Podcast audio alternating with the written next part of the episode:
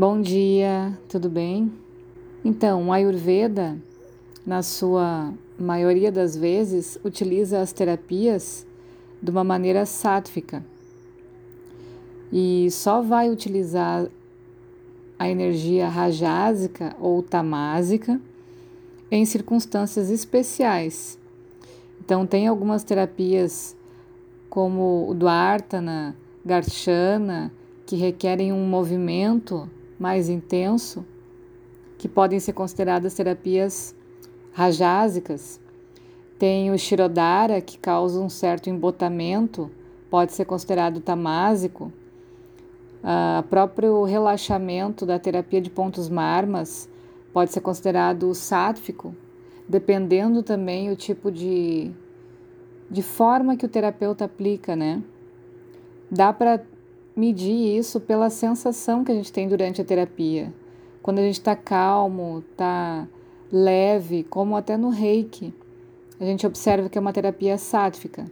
Quando causa movimento, uh, as toxinas do corpo são eliminadas, como nas terapias mais rajásicas, então já sente essa percepção.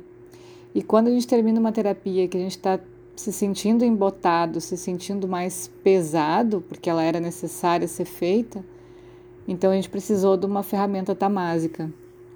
E elas são usadas realmente só em casos extremos. Também é sátfico os tratamentos feitos com ervas e substâncias diretamente da natureza, até o próprio caminhar em meio à natureza, o yoga de uma forma relaxada, as meditações, respiração, uh, captação direcionada de prana, alimentos vivos, tudo isso também é uma maneira sátfica de conduzir o tratamento ayurvédico. Quando o indivíduo se encontra tamásico, a gente utiliza de terapias rajásicas e até das orientações de uma forma mais rajásica, justamente para tirar ele dessa inércia de tamas. Então, quando precisa fazer exercício, uh, precisa se desafiar um pouco mais, conhecer coisas diferentes, é essa, esse dedinho rajásico que a gente está colocando na terapia. As próprias especiarias, quando causam esse calor, essa liberação de líquidos e beneficiam a circulação no corpo, também são formas rajásicas. Tamas, por sua vez, é uma das maneiras mais raras da gente utilizar essa na terapia, mas acontece quando a gente está com um excesso de rajas. Quando tem uma mente superestimulada, um corpo superestimulado, o que a gente vai fazer é dar um toque tamásico para tirar um pouco o movimento, para abrandar um pouco o movimento mas temperando ele com uma condução sátfica, não um pesado que vai deixar a pessoa deprimida, mas simplesmente para reduzir um pouco o movimento. O processo natural de um tratamento de Ayurveda é deslocar a mente do tamásico para o rajásico e do rajásico para o sátfico, ou seja, a gente sai da ignorância e do embotamento, que é o peso do corpo, para uma vida com muito mais vitalidade, expressão, liberdade, que é rajas, e por fim, numa existência de paz, iluminação, equilíbrio, que é o sátfico. Então precisa passar por esses estágios para a gente amadurecer. Isso pode ser levado em três estágios. Por exemplo, quando a gente encontra uma pessoa eh, muito intoxicada, no estado tamásico, o que a gente precisa fazer é acalmar esse tamas, ou seja, mexer na alimentação e nas rotinas para diminuir a quantidade de tamas. Então a gente começa a desenvolver lentamente o processo rajásico, ou seja, tira a pessoa de uma inércia total para uma ação mais motivada. E por incentivo, por motivação da própria pessoa, que ela veja o benefício desse, desse movimento, de cuidar da própria saúde. Num segundo momento, quando a gente percebe essa autonomia nesse formato rajásico de quem estava em tamas, a gente começa a delicadamente acalmar, então educar essa mente para acalmar o rajas e desenvolver a parte sátvica.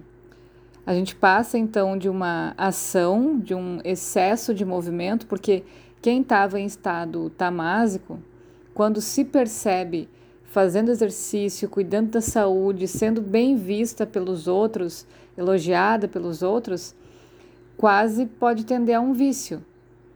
Então, uh, ficam muito focadas nessa visão do corpo, e aí a gente começa a trabalhar a parte espiritual, que é o sentido sátfico. E entender que o que ela está fazendo é melhorar uma máquina para que o espírito dela possa se comunicar de uma forma mais tranquila, de uma forma mais natural e não viver para essa máquina. Quando a gente passa então desse processo uh, de rajas para sátfico, isso é um caminho sem fim, isso é uma crescente. A gente estimula então trabalhos altruístas, a se cuidar de uma forma leve e vendo em consideração o tanto que a sua energia em desequilíbrio afeta a energia do outro é o que eu falo da ecologia nesse campo do relacionamento, né? Não basta só você estar tá bem, mas às vezes o nosso bem-estar incomoda muito outras pessoas. Então, começar a ter mais cuidado quando de qualquer maneira eu interfiro negativamente na realidade do outro. Ser um pouco mais discreto uh, e ter um pouco mais de piedade com outras pessoas em vários sentidos, né? E claro que o processo do terapeuta é ter um olhar clínico para cada uma dessas etapas, entender em que situação a pessoa está, entender qual é o tipo de recomendação que vai dar para ela. Então, eu recebo algumas pessoas que estão num processo tamásico que são estimuladas a meditar. E eu digo: não, meditar não é o momento para você agora. Quando precisa meditar é quando a gente está no momento rajásico, que a gente vai acalmar a mente. Por isso que aqueles horários ali do início da manhã e final do dia, a gente faz a meditação para proteger a mente. Mas se uma pessoa está já embotada e a gente estimular o exercício mental, o corpo físico vai continuar estático. E não é disso que a gente precisa. A gente precisa que ela se movimente. Então, troca essa meditação ali por exercício, por estímulo de alguma forma, que ela possa visitar pessoas, possa sair de casa, possa ter um trabalho que faça ela se movimentar. Então, isso seria o melhor naquele momento. Quando a gente recebe uma pessoa que faz muito exercício, que é extremamente competitiva, que faz milhões de coisas num dia só, super ativa e tal, uma pessoa rajásica, quando a gente sugere atividades sáticas, como relaxamento, meditação, contemplação, fazer uma meditação enquanto faz a própria comida, por exemplo, né? Tudo isso parece naquele momento uma perda de tempo e é muito difícil da pessoa aceitar essa proposta, né? Aí a gente vai chegar no lado sátfico, em primeiro lugar pela mente. Quando essa pessoa que já é super dinâmica, começa a entender através do raciocínio que ela pode ser muito melhor, pode ter uma capacidade de desenvolvimento físico muito maior se ela for por um processo de menos desperdício de energia, que é o caminho rajásico, ela começa a entender que vale a pena. Alguns movimentos valem a pena, então, nem que seja para testar. E é pela mente que a gente começa. Então, esse corpo, para ele ser acalmado, a mente precisa acreditar naquilo. A mente precisa ser convencida daquilo. Senão, ele não vai se permitir fazer. Porque existe muita agitação, muito tagarelar da mente naquele momento que vai dizer: não, não faz isso, não faz isso. E é bem interessante quando a gente começa a dar algumas atividades, principalmente leituras entram nesse processo leitura, filme e aí as pessoas, opa, acho que isso ali pode ser legal para mim, pode ser interessante. E aí a gente vai dando esse passo a passo. Por sua vez, quando a gente chega no, na etapa sátfica, né, quando a gente consegue chegar e tem várias pessoas que a gente conseguiu chegar junto nesse processo, a gente não faz mais dentro das terapias um, um atendimento voltado para o lado psicológico do Ayurveda. A gente começa a trabalhar bem mais filosofia, mais de raiz mesmo, mais fundo, e um entendimento mais espiritualizado absolutamente desprendido de religião ou qualquer conotação de dogmas, né? Mas falando uma conversa mais madura de do olhar do observador, por exemplo, isso vai ser o estimulante para manter esse lado sátfico.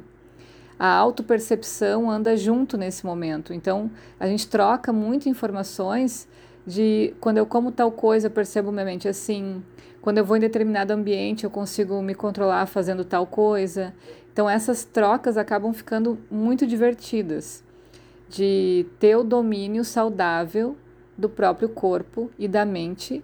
Óbvio que na maioria das vezes, não em todas as vezes, mas até as vezes que não se consegue ter esse domínio, servem como estudos quando a gente está nessa mente sátrica. Então, a pessoa se permite das escorregadas, cair sem medo, porque ela faz o tempo todo esse olhar de observador. Ela se testa, ela se observa naquela situação e depois sabe que é rápido para voltar a um estado equilibrado de novo. Certo? Beijos e um bom dia.